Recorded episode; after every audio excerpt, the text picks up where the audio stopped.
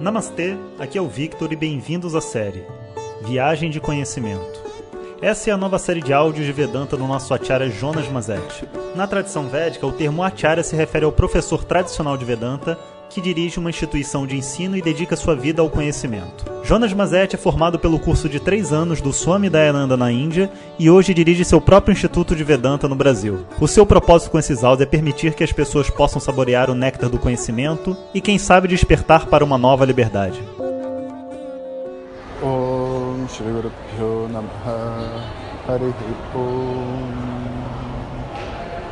Bom dia.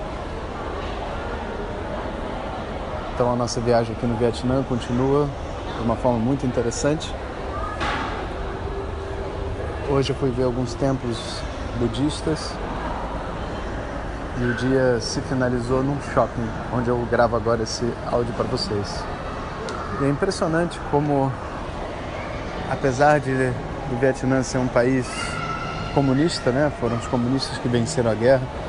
Os Estados Unidos perdeu naquela época a visão que a gente tem do país é, poxa, tão parecida com a Índia, em termos assim, né, de Ásia, Oriente, você sente assim, né, tá naquele mesmo ambiente. E você tem shopping, você tem loja, e você tem todas as estruturas que você veria no Brasil ou em qualquer outro lugar do mundo. Realmente é uma a gente consegue perceber como essa estrutura política, né, que as pessoas tanto defendem, é uma grande ilusão, né? Na verdade existem vários tipos de sistemas. Né? Você tem, por exemplo, a ditadura democrática, né? que é quando as pessoas votam, escolhem, entre aspas, né? escolhem mal e porcamente uma pessoa para poder ser o ditador do país. Você tem a ditadura comunista ou socialista, onde as pessoas elas não têm essa escolha, escolha é feita através de um partido, ou seja, um grupo menor de pessoas escolhe. Né? Você tem um, uma monarquia onde, teoricamente, o último rei né, escolhe o próximo, em geral, o filho ou quem ele indica para fazer aquele determinado tipo de atividade. Mas não existe nenhuma outra estrutura onde as pessoas sejam capazes de se organizar e trabalhar como um grupo né, sem ter essa, essa coisa de uma pessoa dominando as outras. E a compreensão disso é muito simples, né? Porque quando você tem qualquer organização de uma sociedade, né, as pessoas naturalmente vão ter funções diferentes. E gerir o grupo né, não é uma opção de ninguém. Porque, da mesma maneira que todas as atividades têm uma. A pessoa precisa ter uma aptidão e uma vocação, né? Para ela gerir um grupo, ela também tem que ter. E além de ter muito conhecimento e um monte de outras características, né? Ela tem que ter habilidade de gerir um grupo. Então, o líder, em geral, é um, ele é alguém muito raro, muito raro de ser formado, né? Muito raro de você poder, vamos dizer assim, é, se dá o luxo de escolher por votação ou por hereditarismo, né? Tipo, quem que o filho do tal vai ser o líder também não funciona. Então acaba que todos esses sistemas eles são falaciosos neles mesmos, né? Um povo ignorante escolhendo um, um presidente lúcido, nunca vai acontecer. Né? O filho de um cara inteligente não necessariamente é inteligente. A monarquia foi para água abaixo.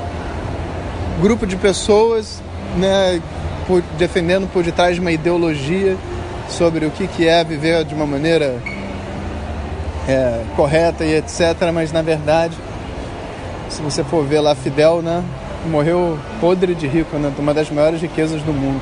Você fala, cara, né, como é que pode haver comunismo quando né, o líder do sistema não vive aquilo que ele se propõe os outros a viver? Então, na verdade, quando a gente para para ver, todos os sistemas são exatamente iguais. Né? Não leva muito tempo para a gente compreender que esses sistemas todos nada mais são do que uma forma das pessoas se manterem calados.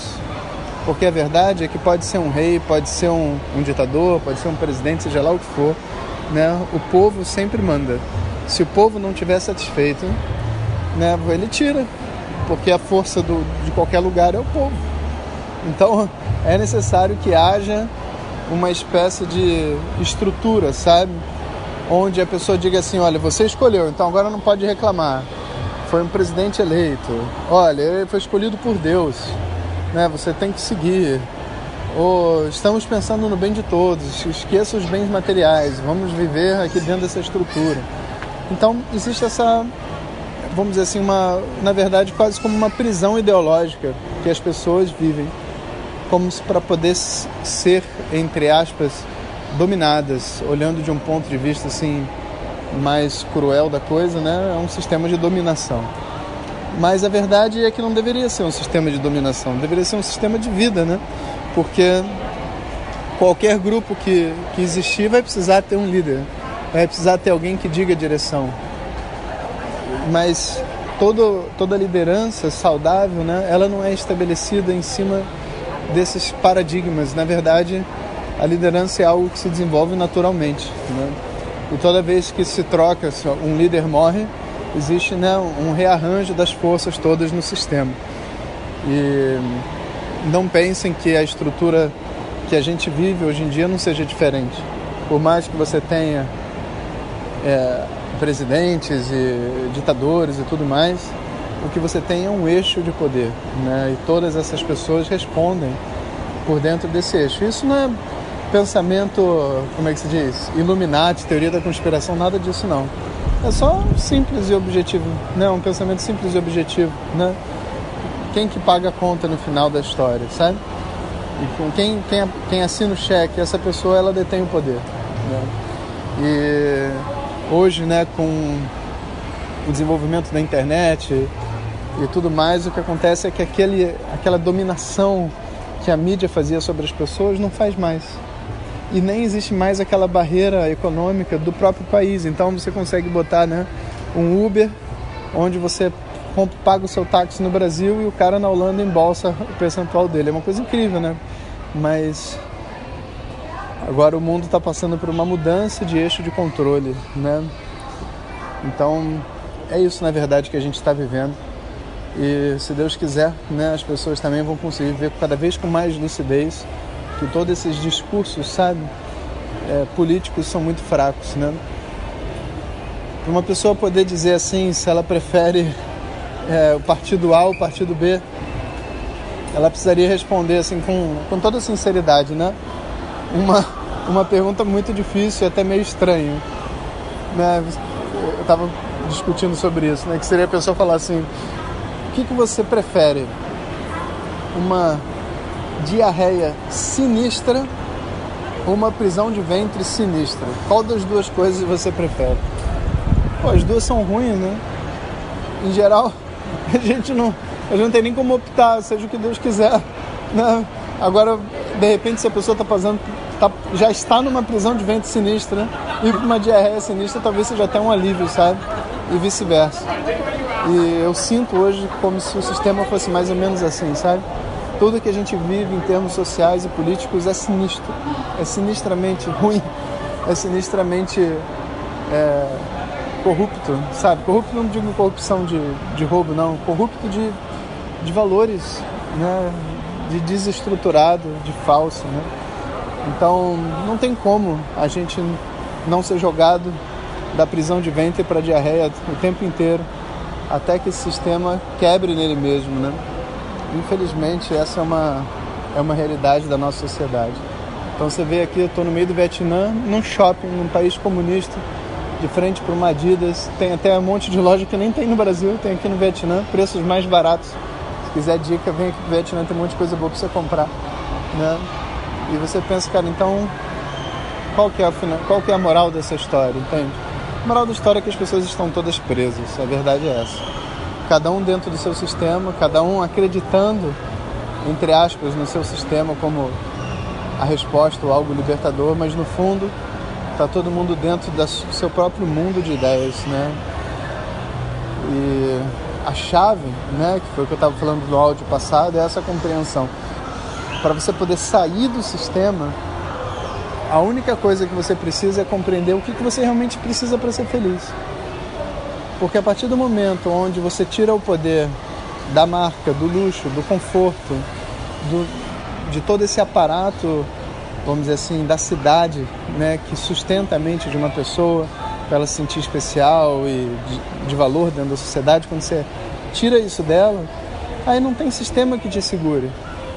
Porque você vai para os Estados Unidos, as casas são todas iguais, você pode dizer que é comunista também, e quem manda também é uma pessoa só que vai fazer o que ela deseja fazer.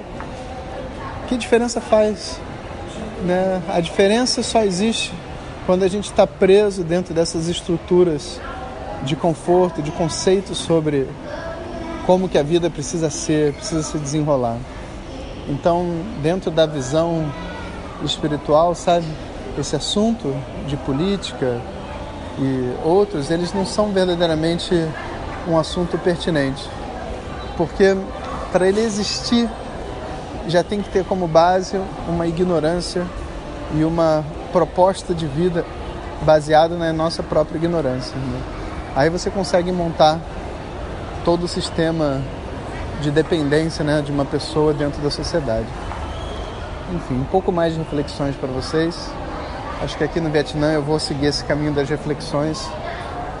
Eu acho que vai trazer um bom resultado para depois a gente pegar de novo no conhecimento quando eu voltar para os Estados Unidos. Então é isso aí, pessoal. Tudo de bom para vocês e até amanhã. Om Shanti Shanti Shanti Om Shri Guru Namaha Om Compartilhe com seus melhores amigos. E se você quiser receber nossas mensagens diretamente no seu WhatsApp, clique agora no link que vem junto com o áudio. Para outras informações, www.vedanta.com.br. Até o próximo áudio. Om Tat Sat.